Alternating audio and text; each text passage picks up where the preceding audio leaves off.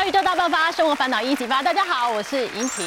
在存股还有理财的路上，我们常听到一些盲点。那最近莹婷最常听到就是我还年轻，我不需要那么早理财。我还不知道我人生还有多灿烂的事情呢。我要告诉大家，越早开始做，你越早财富自由，以后都不用为五斗米折腰。另外一个盲点，我最常听到就是哦，我年纪大，我没虎啊，我全部都来不及。呃，要做存股啊什么，现在年纪这么大，我哪有办法？这是错中之错。理财这件事呢，不分年龄，呃，任何时间都可以开始做，而且不是都可以开始做，是都应该开始做。尤其是如果年纪大的话，你后面还有退休人生呢。所以今天呢，我们也非常的公平，用实际有验证过的方法来带大家知道，四十岁开始绝对来得及，十年可以做到财富自由，甚至不用十年哦。今天我们看达人到底是怎么做到。首先邀请我们的精算大师怪老子老师，哎，各位观众大家好，莹婷你好。还有我们车股达人阿福哥，您好，各位观众大家好。这两位导播推一下，他们都是四十岁才开始，好不好？现在你看笑得这么开心，对不对？因为财富自由了，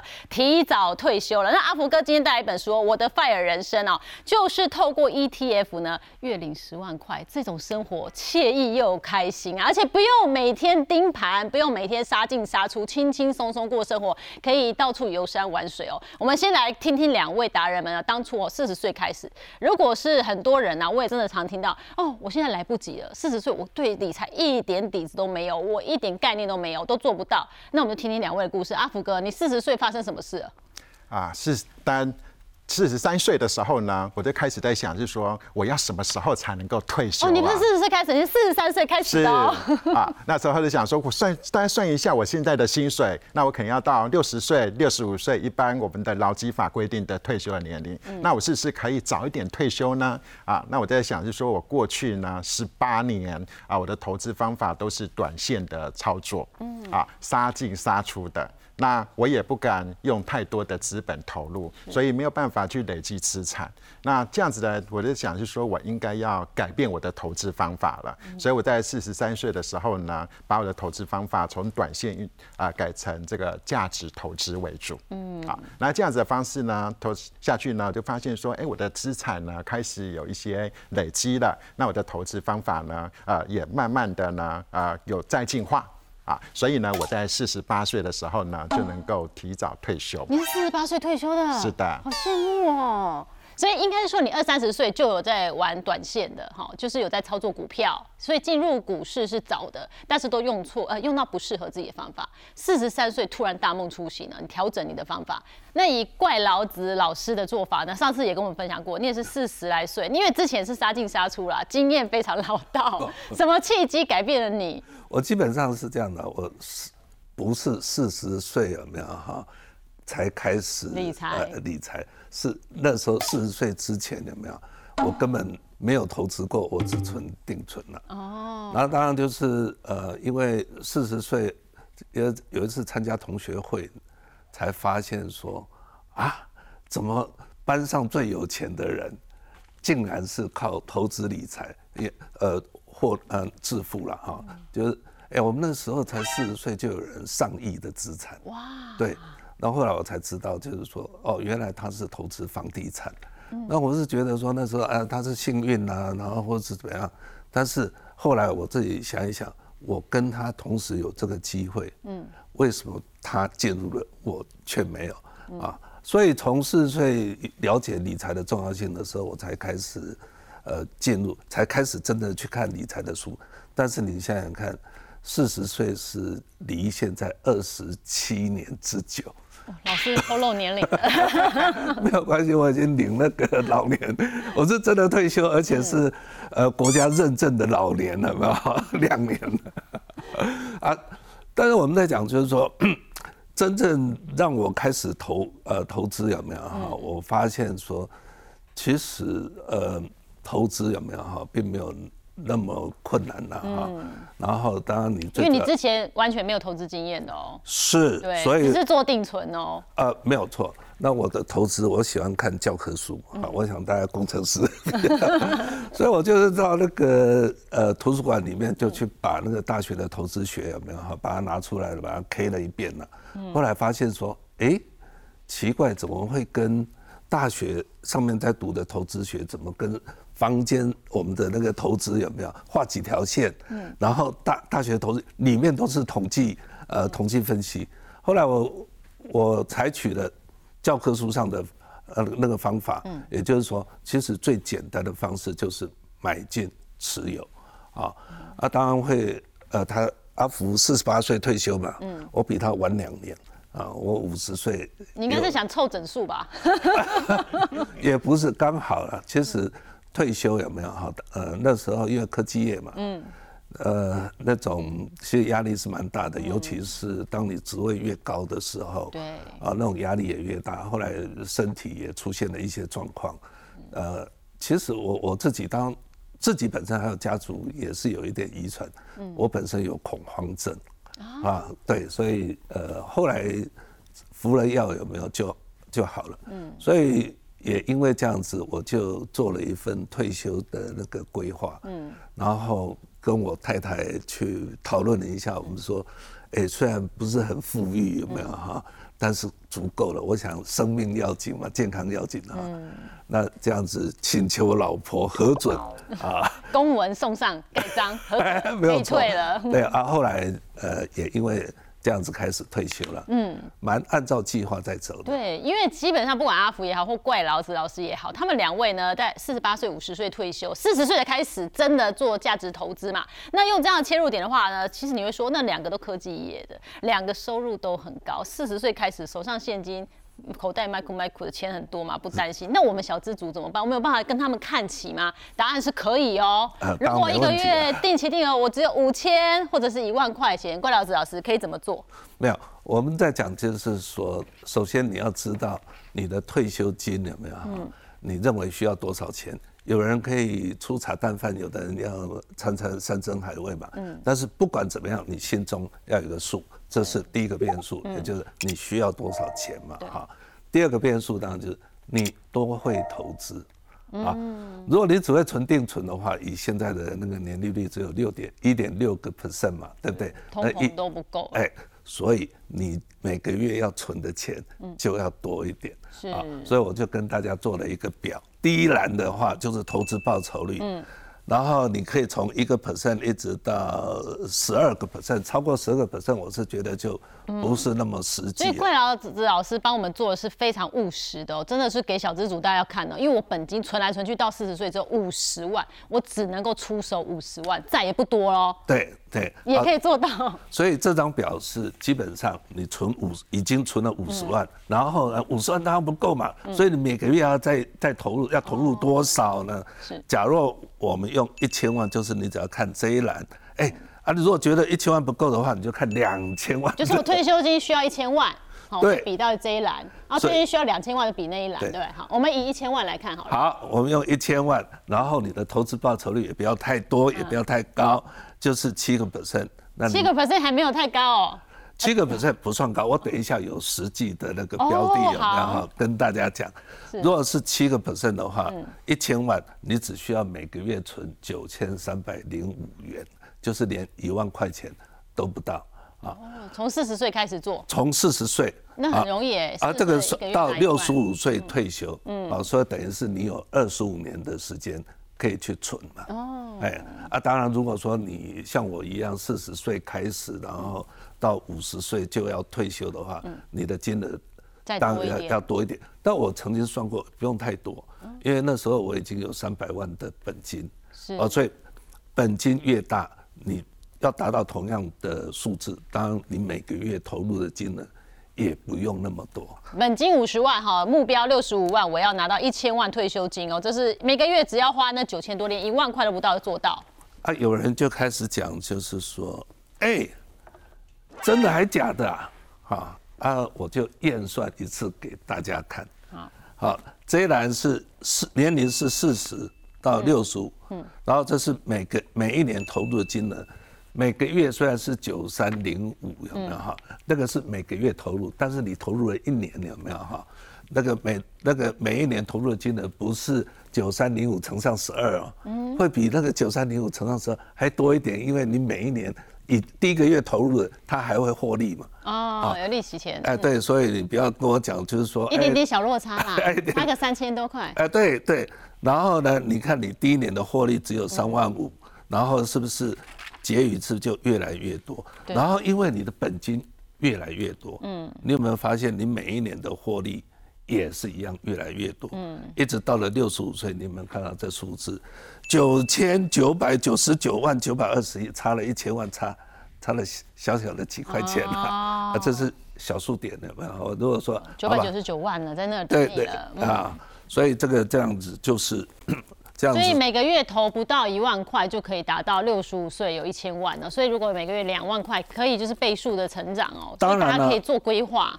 没有错。嗯。那我们刚刚在讲，就是说，哎，七个 percent 怎么来的呢？嗯。啊啊，其实也很简单。哦，真的。你只要呃做好所谓的股债配置。嗯。啊，股。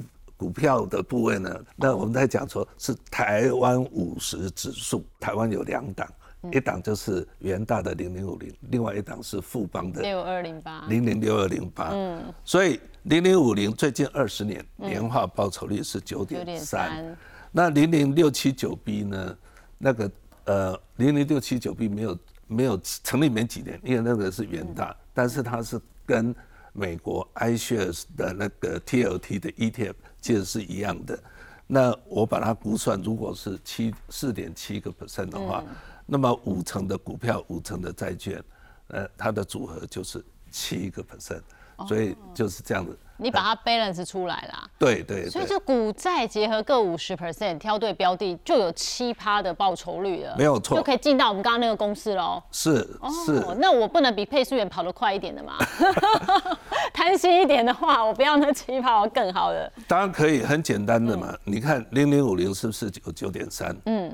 所以你只要把它比重零零五零一百个 percent，然后不要有债券，是不是就变成九点三个 percent？哦，是，就把它拉高了。只是投资不是只是看它的平均报酬，对，你要考虑到风险。哦，确实。那我为什么要去选说零零五零跟零零六七九 B 有没有哈？去把它相互搭配五十五十个 percent？嗯，主要就是股跟债它具有负相关。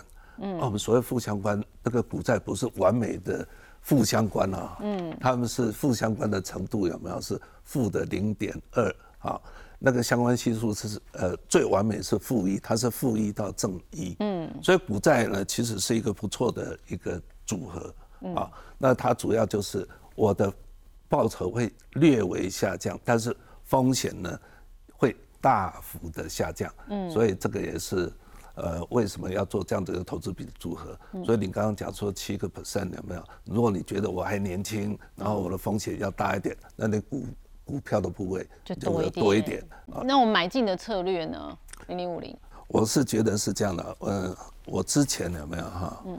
就把几个投资比较常用的投资策略有没有哈？我有分析过，其实我。呃，有把它详细的做试算。嗯，我们讲说三种，一种是买进持有，一种是 K D 法则，就是，呃，常常很多人喜欢用的叫二十买 K 二十买进，K 八十卖出啊。然后也有另另外一种是均线法则。嗯，我就在均均线多少买入，均线多少卖出。嗯，其实我曾经把它做过，就是说，其实最好的投资策略就是买进持有。然后他们的获利有没有报酬率？累计报酬率跟年化报酬率啊，都是都是买进持有最好。啊，那为什么是这样子说呢？其实很简单的一个，那投资有没有哈？最重要的是，呃，我的投资标的它的长期趋势是会往上。嗯，什么叫长期趋势往上？不是说它一定不会跌啊。它会有波动，但是它长期趋势会往上。长期趋势往上，一个重点就是你投入这一项这个资产，它会不会带给你源源不断的现金流入？嗯，如果你有源源不断的现金流入，你是不是就立于不败之地？是。简单说，我们存的定存，然后如果说你有五张定存，每一张定存单到期的时候，它是不是本息落袋？所以它你的资产是不是就这样？这样一路一路平的，但是因为定存它不能买卖，嗯，但是股票它可以买卖，对，所以股票像零零五零的价格，你去看它最近二十年，其实它是涨涨跌跌，但是一路往上，真的。就好像大家在现在常常有人问我说啊，现在零零五零那么贵，嗯，我说多贵？什么时候叫做便宜？啊，有人讲说啊，你看几年前有没有？哈，嗯，还在七八十块，我说七八十块叫便宜吗？相对起来叫便宜。你晓不晓得二零零三年的时候，零零五零成立的时候是多少钱？三十块。哇，那你为什么不讲七十几块？相对相对来讲是高点呢？嗯，这个意思就是很简单，只要台湾的经济持续成长，这些会赚钱的公司赚的钱一年比一年多，也就是说它的 EPS 是成长的，嗯，那么它的股价就会一路往上。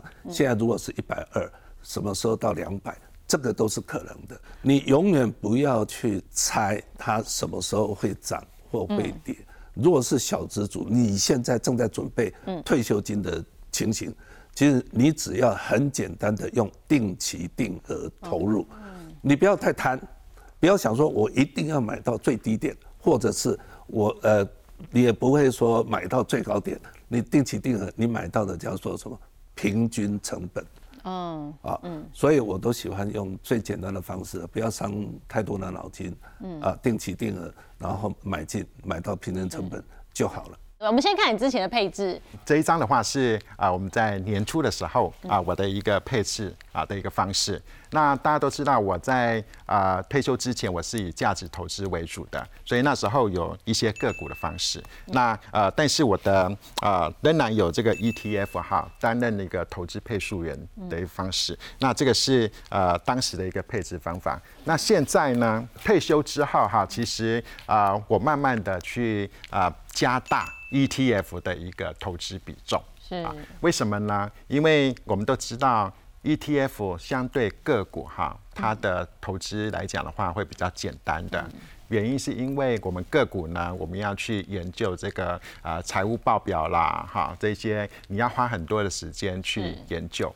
那但是我在退休人生阶段来讲的话，我希望呢能够空出一些时间出来。嗯，好，那所以说啊我的。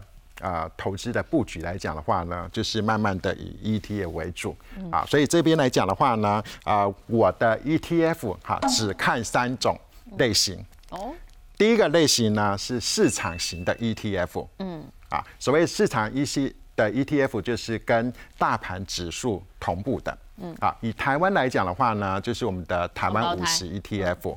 啊，那以美国市场来讲的话呢，就是标普五百。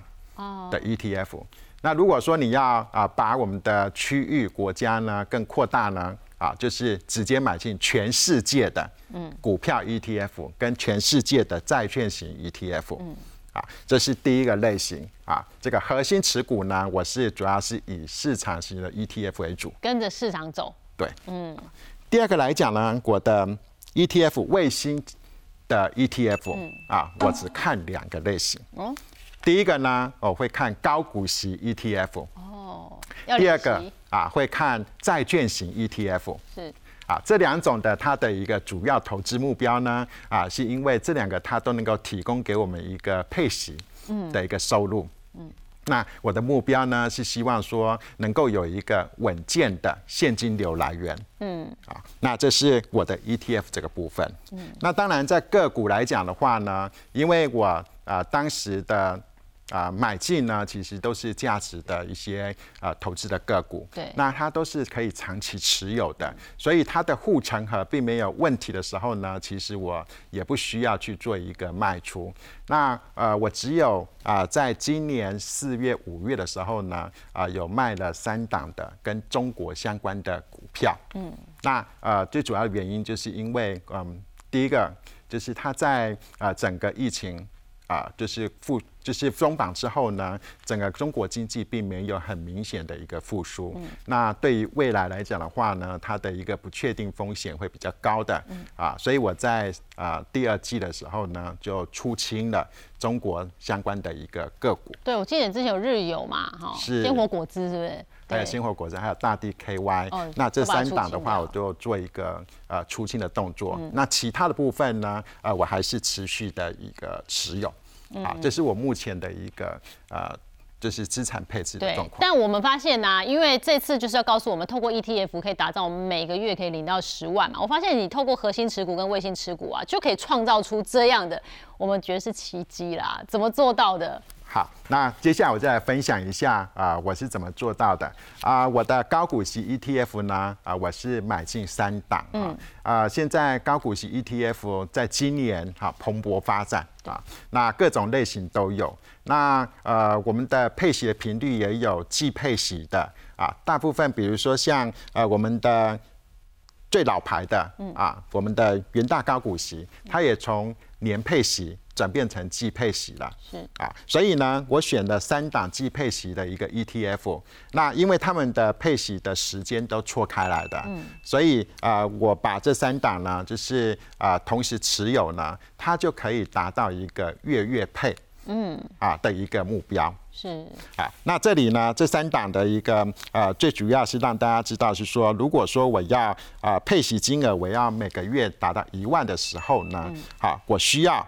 好，总投资金额好是多少钱？啊，我加两百零七万成本的一个本金成本，啊，我就可以达到这样子的一个投资目标，就是每个月都至少一万块。是，哎，那不错哎哈，两百零七万你放银行也不会领到那十二万啊，一年十二万哦，所以这是我光看哦高股息 ETF 哈，每个月给我一万块。对，所以我觉得这个是。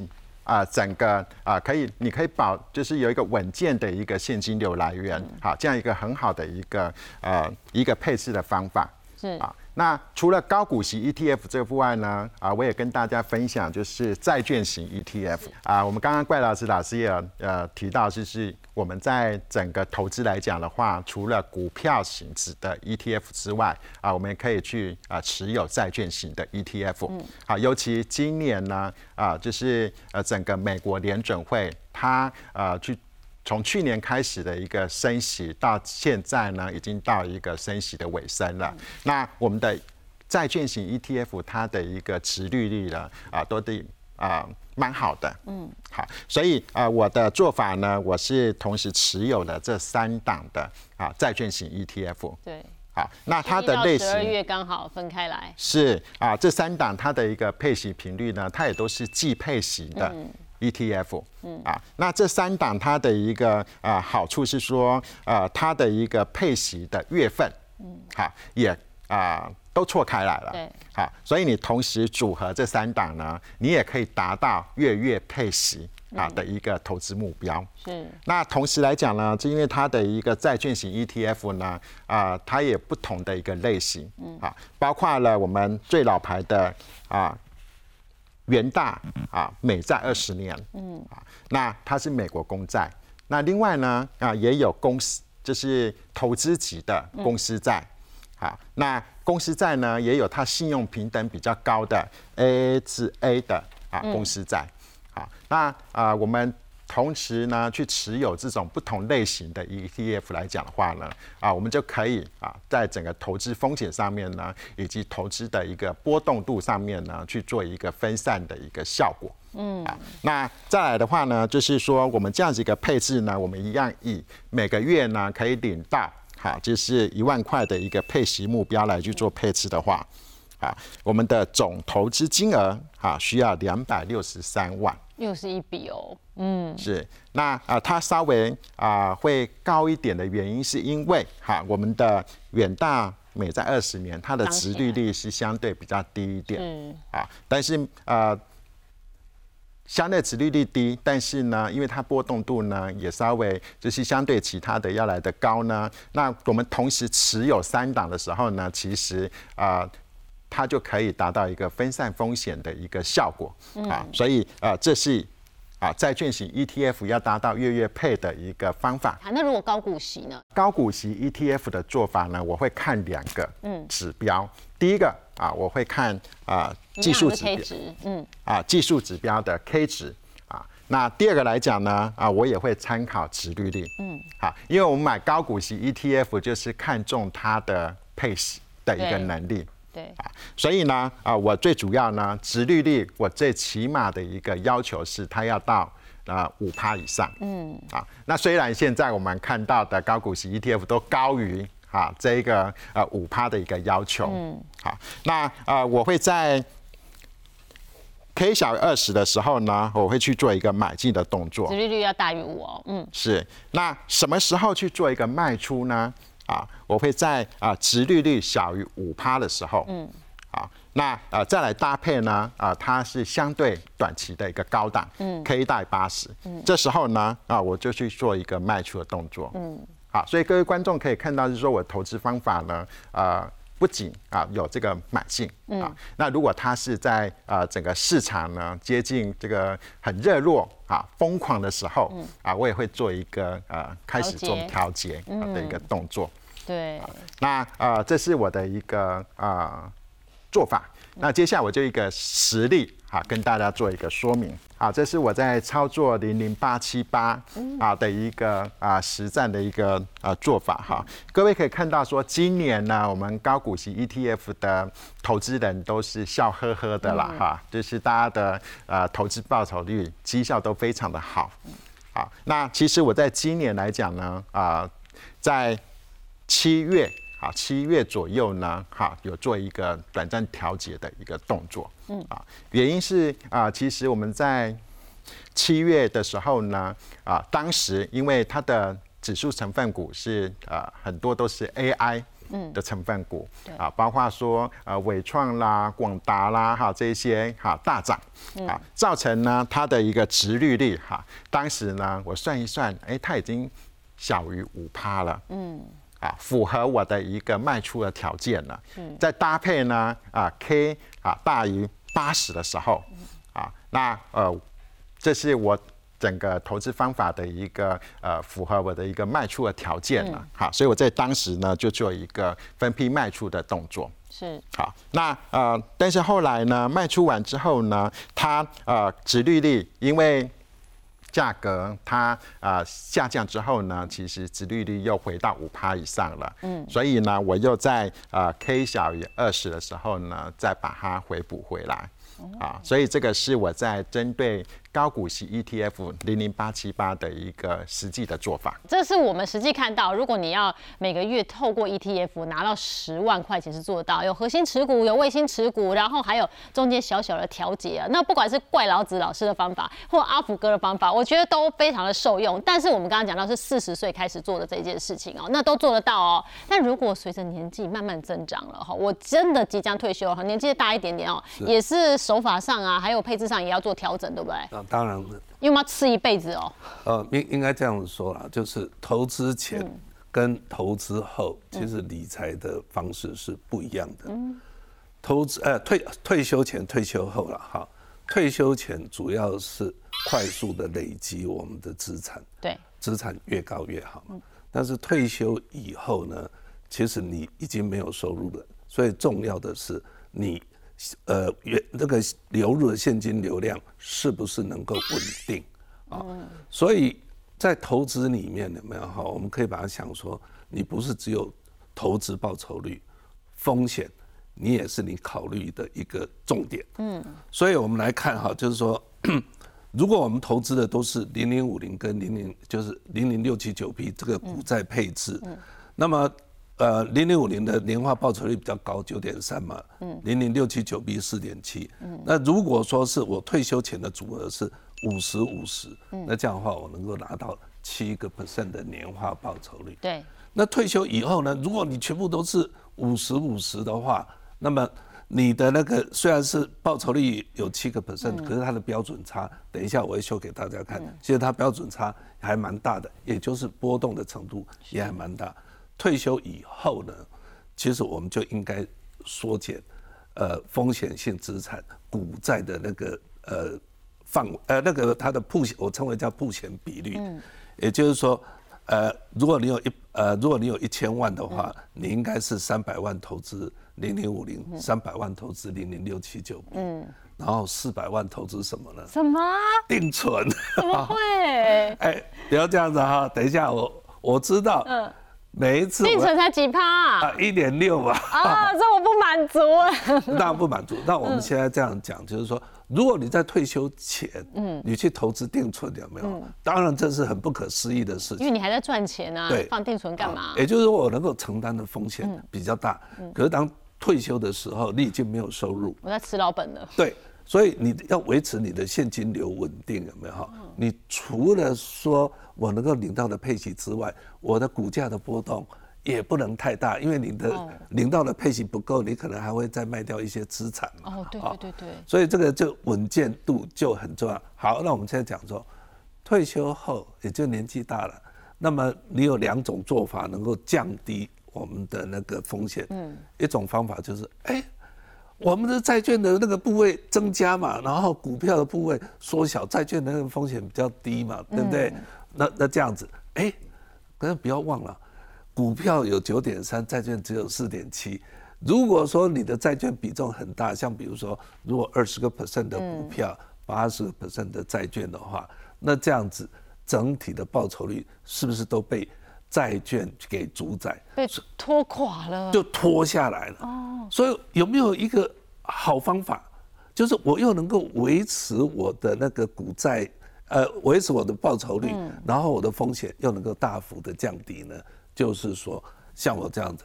股债维持不变，嗯，但是铺险比率只有六成，也就是说，我四四十个 percent 我放定存，我只拿六十个 percent 啊，就是六百万来投资股票跟债券，这样子我的组合还能够维持四点八四 percent 的那个 报酬率。报酬率，然后风险又大幅降低。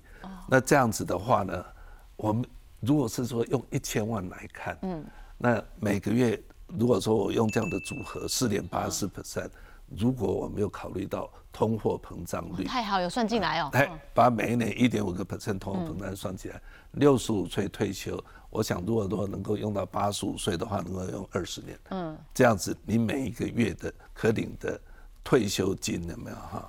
是五万五千多块。哦，每个月可以拿出来花的生活费哦，不是存在账户里面哦，是每个月实际可花的哦。对那这是怎么算的啊？啊不会坐吃山空吗？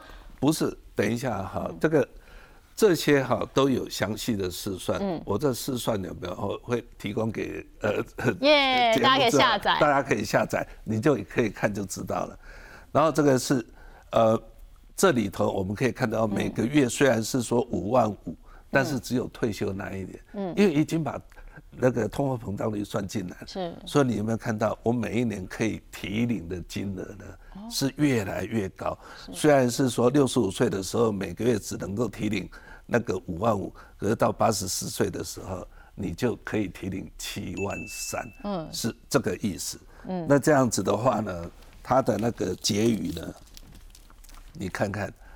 就是本来一千万，因为这个是一开始我们就要用到啊，一千万九，后来第一年以后九百三十三，慢慢慢到最后也是变，就是到最后你都84岁。哎你都足够。嗯，好，那我们讲最重要的是说，这张图就是告诉我们说，如果我用股跟债啊来搭配的话，嗯，但是因为我们的债券，台湾发行的债债债券，像零零六七九 B，我刚刚讲，嗯，大概只有五六年，没有那么长的时间，我对们能够让我们试算嘛，哈。所以我这里就试算是从二，这是二十年啊，这里面我所用的并不是零零五零，因为这个是回流测试的网站，这是美国那个 Portfolio Visualizer 这个网站的，那它是专门是呃做资产组合以及回流测试，啊，这个是回流测试。那我虽然是美国网站，但是呢，iShares 它有发行台 MSCI 台湾，哦，所以这一档我是用 EWT，嗯，然后呢，债券呢，我是用 iShares 的 TLT，嗯，啊，所以五十个 percent 的 EWT 加上五十个 percent 的 TLT，嗯，你看得到就是说，如果你投资一万块，嗯，然后到了期末你就会有四万哦，嗯，涨了啊四倍，嗯，然后年化报酬率六点九一，嗯，标准差十二点五六，所以退休前虽然你能够拿到七个 percent，可是它的标准差是六点，呃六点九，呃是十二点十二点八五。十二点八五，嗯，那还蛮高的。那你看看，就是蓝色的这一条线，嗯，啊，就是五十个 percent 医疗地加五十个 percent，就是我们刚刚本来幻想美好的五十 percent 的股跟五十 percent 的债啊。你看它的波动，在二零零八年的时候，它有没有下跌了？好，跌很多。可是你看那个加那个退休后的组合，是不是就没有没有太大的哈？然后你看看。这里头最近的股债双跌有没有？哦，也很跌很重哎。对你如果退休的时候，你还要用这样的一个组合，有点太刺激了。对对，有点太刺激。所以你看这个红色的这一条线。有没有比较适合我们做债券啊？做退休后的资产？就算它要重挫，它的幅度也不会像刚刚那个坡度这么大，对，幅度比较小一点。因为股债本身它具有某种程度的负相关，它不是绝对的负相关，但是它们的相关系数有到负的零点二，